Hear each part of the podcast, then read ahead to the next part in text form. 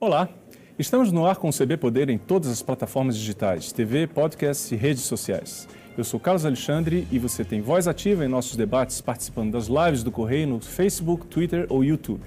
Lembrando que o programa é uma realização do Correio Brasiliense e da TV Brasília. Aqui no estúdio a gente recebe hoje Marcos Degô, secretário de Produtos de Defesa do Ministério da Saúde. Boa tarde, secretário. Boa tarde, Carlos. Tudo bem? Seja bem-vindo. Muito obrigado. Secretário, eu vou começar a nossa conversa hoje com uma pergunta que às vezes as pessoas não estão muito inteiradas, que é sobre artigos de defesa, certo? E a minha primeira pergunta ela tem em relação com a pandemia. A, minha, ela, a pergunta é a seguinte: como que a base industrial de defesa tem ajudado o Brasil no combate à pandemia? Ótima pergunta, Carlos. É, aquilo que nós chamamos de produto de defesa é, advém de uma base industrial que é complexa, é robusta, é diversificada foi construída ao longo dos últimos 60, 70 anos e produzimos de tudo. É, o que nós podemos dizer é que essa base industrial de defesa brasileira, ela se mostrou realmente muito ativa durante a pandemia, a fim de ajudar não apenas o Ministério da Defesa, o Ministério da Saúde, mas todo o governo, toda a sociedade, fazendo processo de reconversão produtiva, por exemplo. Ou seja, empresas que produziam é, artefatos de artilharia passaram de repente a produzir equipamentos de proteção individual, passaram a produzir os face shields, passaram a fazer manutenção de respiradores. Então houve realmente uma grande mobilização dessas empresas. Nós temos que produzem produtos de defesa no Brasil cerca de 1.200 empresas. Dessas 1.200 empresas, 140 são consideradas estratégicas de defesa ou de defesa especificamente. E o que se verificou. Pouco mais de 10%, então? Né? Pouco mais de 10%, para a catalogação como de defesa ou estratégica uhum. de defesa. E essas empresas tiveram um papel muito importante para poder atender domesticamente a um fluxo de demanda que havia sido quase que interrompido internacionalmente. Então, nós começamos a produzir aqui no Brasil aquilo que antes era importado. Começamos a produzir insumos aqui nós tínhamos quatro empresas que produziam respiradores. Hoje temos 15 empresas que produzem e exportam respiradores. É muita coisa. Significa Carlos. que em março, quando a pandemia eh, chegou, nós tínhamos apenas quatro empresas produzindo respiradores. Agora, no final do ano, estamos com 15 e exportando. Exatamente isso. Quatro que não conseguiam atender a demanda temos 15 que atendem a demanda e exportam para os nossos parceiros. Uhum, uhum. Quer dizer, então isso é importante que as pessoas também, é, a pandemia também, é, entre várias coisas que nos mostrou, mostrou algo que as pessoas também não conheciam, que é a chamada economia da defesa. Né? Como que é isso? Muito bem, excelente pergunta. Economia da defesa diz respeito à intervenção da base do saúde defesa no domínio econômico, não apenas para prover ao Ministério da Defesa, às Forças Armadas, aqueles bens, produtos que necessitam para garantir a nossa integridade territorial, garantia das instituições, do território, mas também para gerar emprego, para gerar renda, para gerar exportações, para atrairmos investimentos. Então, essa base industrial de defesa, ela gera aproximadamente 1 milhão e 200 mil empregos, entre diretos e indiretos, com potencial de ser muito mais. Estamos fazendo os estudos para atualizar. Existe nesse segmento uma renda média que é de cerca de três vezes e meia de outros setores industriais. Nós contribuímos, no último ano, 2019, com 3,6 bilhões de dólares em exportação. Nós temos atuado para atrair investimentos para o Brasil. Ou seja, não apenas cumprimos a missão institucional e constitucional das Forças Armadas, mas também geramos emprego, renda, exportações, investimentos e tecnologia. Isso é muito importante. É um, um tema que você, um termo que você utilizou mais cedo quando a gente estava conversando é o chamado efeito multiplicador, né? Como é que é esse efeito multiplicador da, da, economia de defesa? Eu costumo dizer que o setor industrial de defesa não é nem melhor nem pior do que nenhum outro, mas possui características próprias. Uma dessas características é justamente o seu efeito multiplicador, que é de 9,8. Isso significa que para cada real ou dólar investido na economia, nós temos 9,8 reais de retorno para os investidores, para a sociedade, porque estamos trabalhando com bens de altíssimo valor agregado.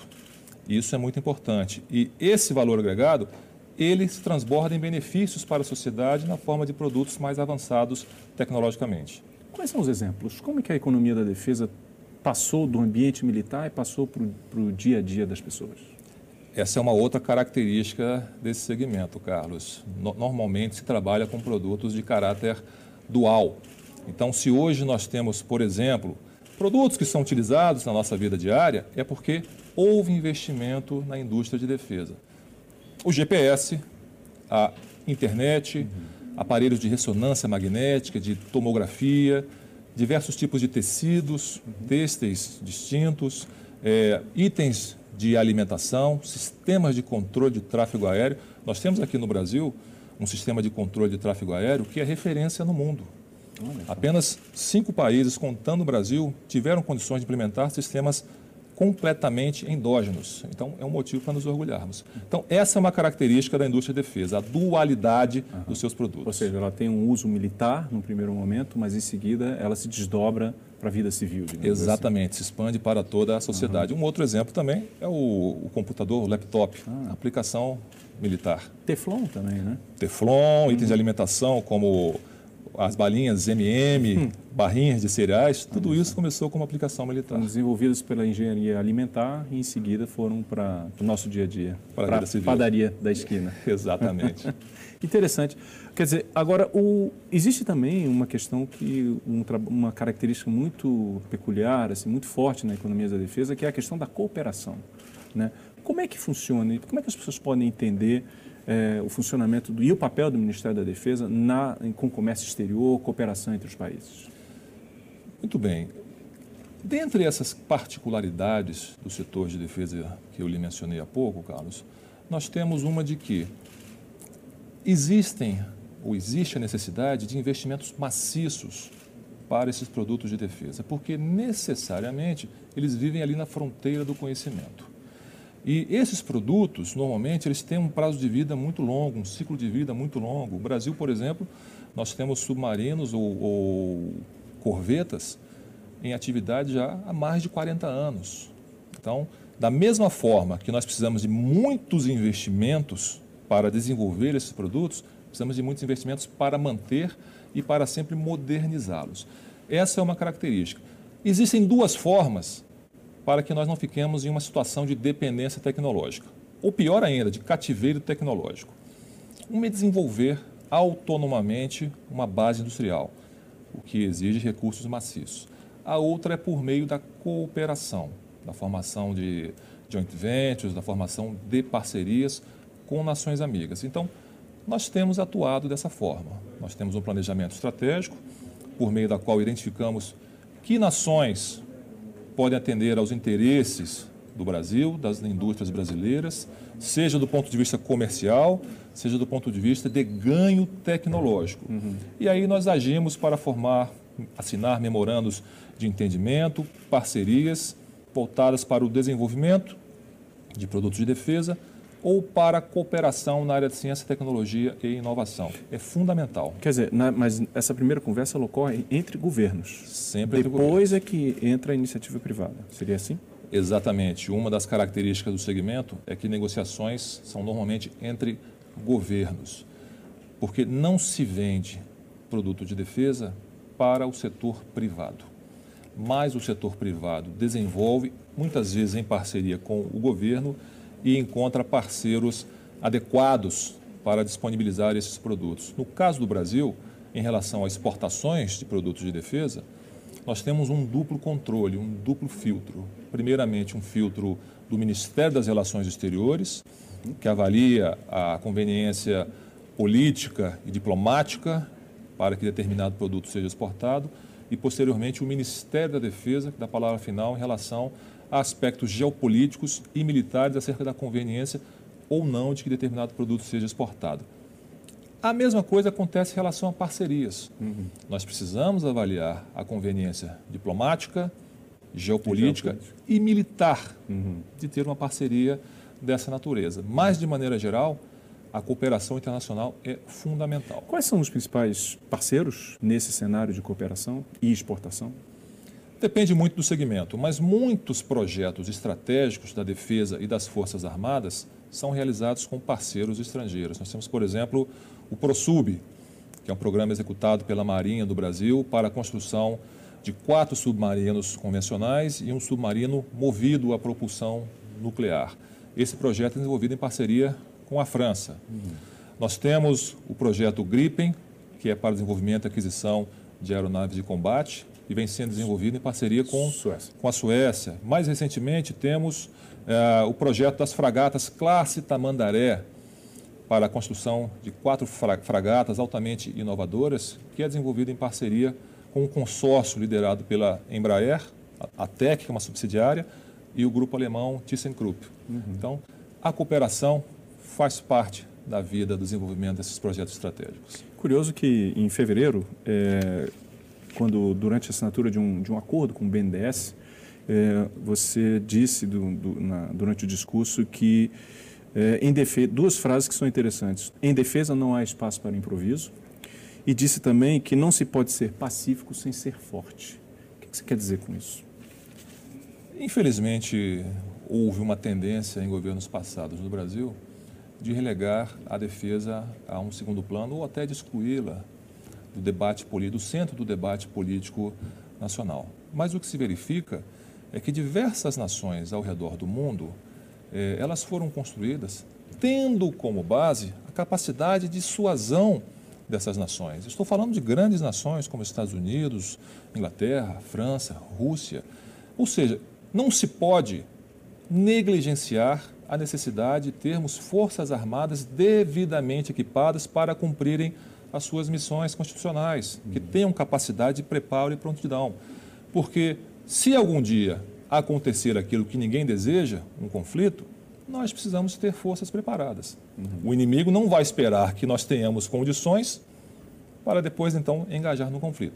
Então, em defesa não se improvisa em nenhum momento. É por isso que se diz: um país não pode ser pacífico sem ser forte. Essa frase não é minha, uhum. é do Barão do Rio Branco, uhum. patrono da diplomacia, que entendia bem a necessidade de você, ao mesmo tempo em que tem uma diplomacia forte, ativa, que defenda os interesses nacionais, que tenham forças armadas por trás, preparadas uhum. para cumprir a sua missão, se forem chamadas a isso. Uhum. existem também outras ameaças que é, transcendem, digamos assim, governos, não é necessariamente um, um, um, um, país que é o inimigo. Muitas vezes são, são, são ameaças transnacionais, como o terrorismo, por exemplo, não é isso? Sem dúvida, ou até atores subestatais. Uhum. Então, um dos grandes projetos que nós estamos desenvolvendo é o CISFRON, uhum. que é o Sistema de Monitoramento de Fronteiras, que é um programa interagências, que pretende criar todo um sistema de monitoramento que vai da fronteira norte à fronteira sul. São 16 mil quilômetros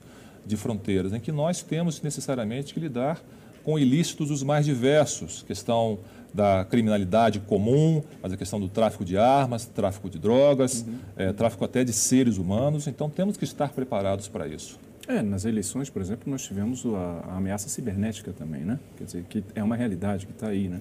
Esse, aliás, é um dos projetos estratégicos do governo brasileiro, que é liderado, nesse caso, pelo Exército, uhum. pelo Comando de Defesa Cibernética, justamente para que nós tenhamos condições de fazer frente a, a esses conflitos que, na verdade, são o futuro. Uhum. Uma das grandes ameaças que nós teremos para o futuro é justamente essa ameaça cibernética. Uhum. Agora, é interessante também, voltando um pouco essa questão da economia de defesa, e a, as pessoas fazem, quando pensam em defesa, acham que é muito um, um assunto muito relativo aos militares. Mas, como você bem salientou, quer dizer, tem mais de 1.200 empresas, iniciativas privadas da, vida, da, da sociedade civil envolvidas nesse mercado. Quer dizer, como é que um trabalhador, um estudante, como é que alguém pode se embrenhar nesse, nesse segmento da economia? Muito bem. É, eu havia lhe dito que apenas 1,7% das empresas que operam nesse segmento são da área de armas e munições. Produto de defesa é muito mais amplo do que armas e munições. Nós produzimos realmente do alfinete ao foguete, como se costuma dizer. Temos sistemas de artilharia, sistemas de controle, sistemas de segurança cibernético, e isso necessariamente exige um trabalhador altamente qualificado. Nós temos, evidentemente, as instituições militares, nós temos os institutos tecnológicos que formam um pessoal preparado para atender esse desafio, Mas nós trabalhamos também aquilo que se chama de tríplice hélice, ou seja, é o poder público aliado ao setor privado e aliado ao meio acadêmico, para não só preparar estudos que sirvam de base para a formulação de políticas públicas, mas também para treinar pessoal. Então, diversas empresas já têm programas de qualificação de pessoal. A própria Embraer tem esses, esses programas, a Avibraz, que também é um orgulho nacional, que tem esses programas. Então, as próprias empresas procuram qualificar os seus trabalhadores. E aí vão aumentando o nível de qualificação, uhum. não só a formação na graduação, mas programas de mestrado, de doutorado. Então é muito importante que a gente continue trabalhando dessa maneira. Tríplice hélice, aquilo que no passado chamava de triângulo de sábado. Olha só, quer dizer, o poder público, a academia e as empresas. E as empresas. Qual seria o segmento, ainda para a, a, título de orientação, para vocação de um, de um jovem brasileiro que queira ingressar nesse mercado que está claramente direcionado para o futuro? Quais seriam as áreas que o senhor sugeriria que seria interessante para, para se pensar e para se investir em uma carreira? Engenharia uhum. é uma área que existe muita demanda, parte de engenharia em todas as suas vertentes, seja a própria parte de engenharia civil, engenharia mecatrônica, engenharia de sistemas, a parte de tecnologia da informação também é muito importante, mas não podemos esquecer que nada disso pode ser levado a cabo se não houver capacidade de planejamento. Então, cursos de gestão de, proje de projetos complexos também tem uma demanda muito grande. Agora, evidentemente, depende muito do setor. Eu havia lhe falado que defesa tem que ser entendida de uma maneira mais ampla. Uhum. Então, hoje nós temos uma grande parceria com a Abiquim, trata da indústria química, com a Bifarma, da indústria de fármacos, com a indústria hospitalar, a Abimo. Então, cada um desses setores tem necessidades específicas e todos são igualmente valorizados pela base industrial de defesa. Vou lhe dar um exemplo. Estivemos agora voltando em uma missão na Ucrânia uhum.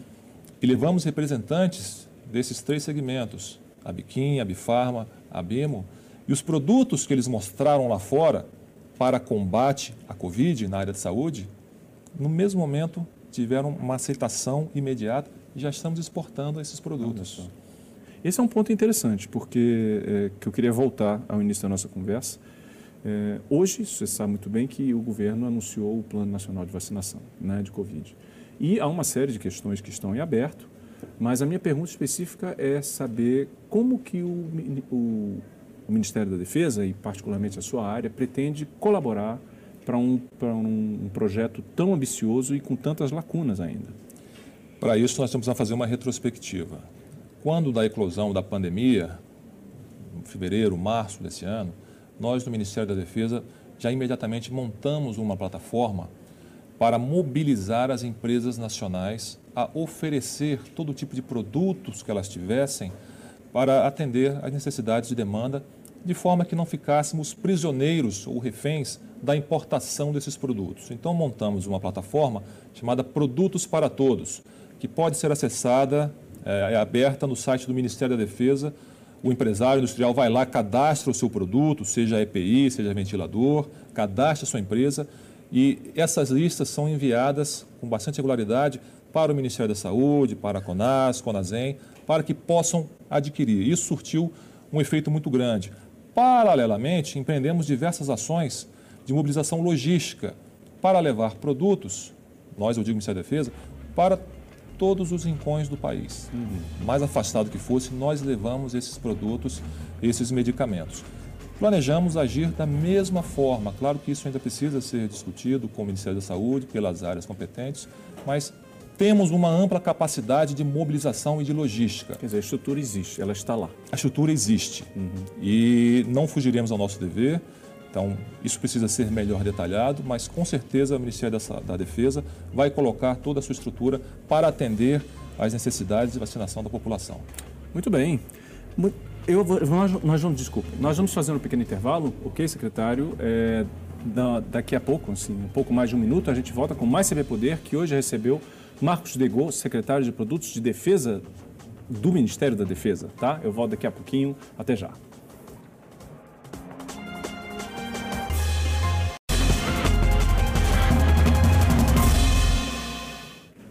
E o CB Poder está de volta comigo, Carlos Alexandre. Hoje a gente recebe Marcos Degô, secretário de Produtos de Defesa do Ministério da Defesa. Marcos, nós estávamos falando eh, no bloco anterior de como a, o segmento de produtos de defesa pode ajudar na pandemia. Né? Você já fala, você comentou que existe já toda uma estrutura que está preparada para isso. Eu queria falar de outro ponto também que se falou muito em 2020 e que é, as pessoas entendem que os militares podem ter, ou a defesa pode ter uma participação importante, que é a questão do meio ambiente. Eu queria saber como que o segmento de produtos auxilia nessa questão que é tão importante, que tem nada menos do que o vice-presidente envolvido diretamente nisso. É uma questão extremamente importante, da mais alta sensibilidade e o Ministério da Defesa não tem fugido de forma alguma às suas responsabilidades. Nós temos, nós implementamos um sistema capaz de monitorar, de identificar onde existam focos de queimada, ou maior tendência de que existam, onde eventualmente está havendo aumento do carimbo ilegal, está havendo desmatamento. Nós temos o Sensipan, que é o Centro de Controle Integrado de Proteção da Amazônia, que é gerenciado pelo secretário-geral do Ministério da Defesa, Almirante Garnier. E nós fornecemos subsídios para que os tomadores de decisão efetivamente possam aplicar políticas públicas. Claro que para que isso aconteça, nós precisamos ter produtos de defesa, que incluem até produtos como satélites. Então, são produtos também de altíssima tecnologia, mas que têm sido Uh, tem tido um desenvolvimento muito grande ao longo dos últimos anos, principalmente nos últimos meses, porque alguns deles nos permitem realmente ver por trás da copa das árvores, uma coisa que era impensável há alguns anos. Então, nós conseguimos realmente agora, de maneira autônoma, de maneira endógena, ter acesso a informações as quais antes nós tínhamos que importar Dependíamos de parceiros. De outras fontes. Dependíamos de outras fontes e esses parceiros sabiam exatamente aquilo que nós sabíamos e, por vezes, até sonegavam informações. Isso está mudando. Uhum. Nós temos condições de ter todo esse gerenciamento é, dessa área, não só dessa área, mas de toda a região uhum. estratégica, de uma maneira muito mais precisa, incluindo a capacidade de tomar ações preventivas. E é isso que o Ministério da Defesa tem feito ao longo do, do último ano. Uhum. Voltando à questão do comércio exterior né, e, e, e, do, e do desenvolvimento de novas tecnologias, eu queria voltar um pouquinho à questão do, do setor aéreo, né, que você comentou rapidamente. Quer dizer, existem, por exemplo, a questão de tráfego aéreo. Como que isso está sendo desenvolvido? Em cidades, por exemplo, a gente sabe que São Paulo tem o maior tráfego de helicópteros do país. Como é que isso está sendo feito do ponto de vista de artigos de defesa? Olha, realmente nós temos um segmento, chamar de aviação civil de defesa, que é motivo de orgulho para o Brasil e é referência para o mundo todo. Aquilo que nós produzimos e exportamos são pouquíssimos países que têm condição, incluindo esses sistemas que têm sido cada vez mais é, adquirido por outros países. Como eu havia lhe dito há pouco, nós conseguimos montar um sistema de proteção do tráfego aéreo, incluindo o sistema de defesa, que é referência para diversos países no mundo.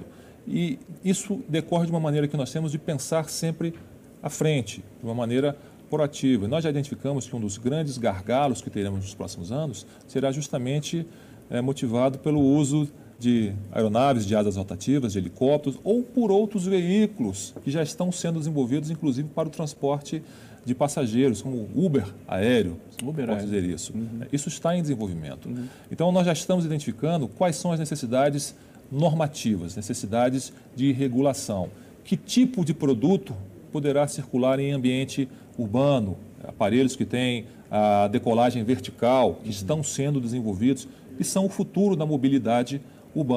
Então, isso faz parte das preocupações da nossa secretaria, especificamente, de produtos de defesa, mas do Ministério da Defesa como um todo, dos órgãos de regulação de tráfego aéreo, da própria Força Aérea Brasileira e das empresas que operam no setor. Uhum. E você está falando que não existe só a Embraer, tem outros também, atores também que estão tendo uma performance notável nesse segmento, não é isso? Nós temos a Embraer, que começou como uma empresa estatal, que uhum. se desenvolveu, que ganhou o mundo, que tem produtos que são exportados para o mundo todo, mas nós temos outras empresas também que têm é, um grande potencial, que estão crescendo, já estão firmando parcerias internacionais. Eu posso citar aqui, por exemplo, a AKR. Uhum. A Macaer, que foi resultado de um offset, uma política contrapartida, decorrente do projeto Gripen. Olha só. E se desenvolveu, é uma empresa que é extremamente boa na parte de engenharia de aviônica, de sistemas aviônicos, já está exportando seus produtos, seus serviços para outros países. Nós temos a GNZ 11, é, que também está exportando aeronaves de pequeno porte, algumas ainda em fase de desenvolvimento, de projeto. Nós temos a Desaer, que acabou sendo incorporada pela GNZ 11. Então, realmente, o setor de aviação é um setor que nós temos uma ampla expertise, por isso somos procurados por parceiros do mundo todo, para que nós possamos, dentro daquilo que é possível, compartilhar essa expertise em produtos de defesa. Eu queria voltar um pouquinho então nessa questão que você mencionou da plataforma. Tem uma plataforma no Ministério da Defesa que o industrial, a pessoa que tem um, um empreendimento, pode se apresentar e, e, eventualmente participar dessa, dessa, dessa, desse segmento chamado economia de defesa. Pode explicar mais um pouquinho o que, que ele tem que fazer, o que, que ele pode oferecer, quais são as, a, o que, que o Ministério está buscando? Nós estamos buscando tudo que o setor privado possa oferecer para combater essa pandemia.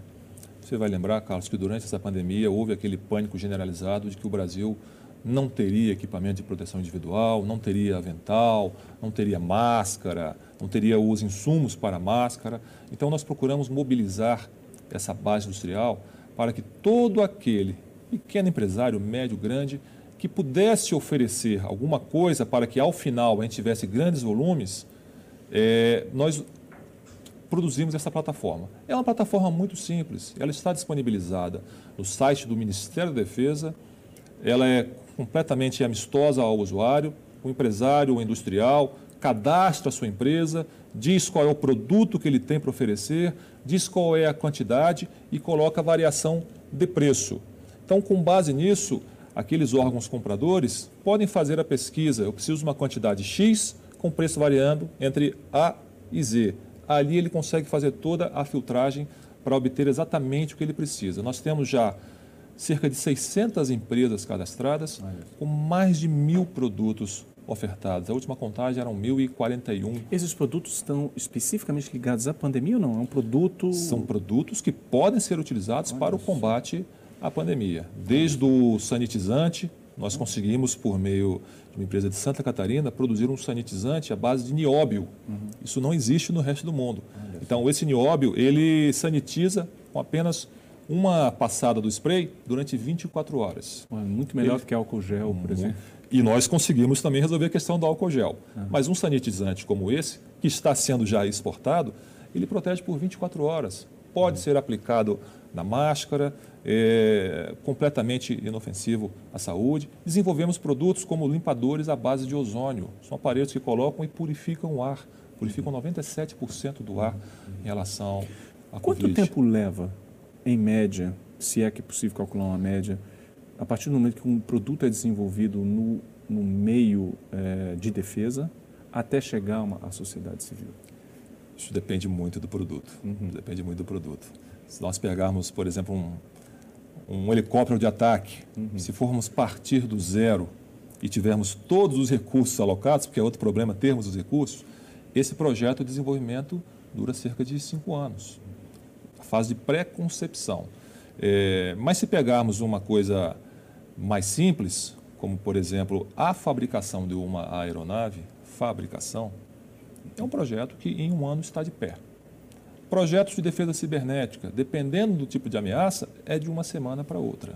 Então depende muito do segmento. Mas é por isso que eu te falei, é importante ressaltar. Produto de defesa é muito mais do que só arma e munição. Exato. Quer dizer, nesse caso, por exemplo, do, do, do, do, imuniz, do sanitizante feito a partir de nióbio, quer dizer, a tendência seria que seria um, um, uma transição mais rápida do que esses outros, de, esses outros produtos mais complexo? Sem imagino. sombra de dúvida. É um, é, um, é um, projeto que já vinha sendo desenvolvido para outras finalidades, uhum. fizeram a adequação para o combate à Covid e em menos de quatro meses já estão com o produto no mercado, certificado pela Anvisa e pronto para exportação. Então, depende muito da necessidade, depende muito do setor e do investimento que é feito. E para 2021, secretário, o que, que o senhor está enxergando? Qual a perspectiva? Olha, 2020, desnecessário falar, foi um ano muito difícil. Foi um ano que impactou esse mercado de produtos de defesa, principalmente por conta de questões logísticas. Uhum. Muitos países provocaram um fechamento total, então simplesmente não era possível embarcar os produtos de defesa, que em sua maioria precisam de condições especiais, de frete, de deslocamento. Mas nós estamos muito otimistas para 2021, 2022. Já temos aí de negócios em andamento, em produtos de defesa, cerca de 4,5 bilhões de dólares. Isso já de negócios firmes. Uhum. E temos também uma expectativa de conseguirmos mais cerca de 3 bilhões de dólares adicionais. Ou seja, estamos falando de negócios firmes para o próximo biênio de alguma coisa em torno de 25, 26 bilhões de reais, com a possibilidade de mais 15, 16 bilhões de reais não é nada desprezível, sobretudo em vista do efeito multiplicador uhum. e da renda média do setor. Muito bem, tá certo. Eu agradeço então a sua presença aqui com a, com a gente, secretário Marcos Degol. Foi um prazer falar aqui com o senhor. Espero que o senhor volte outras vezes é, para falar sobre isso e outro assunto que eu sei que o senhor é, é especialista também, que é terrorismo. Mas isso fica para outro dia.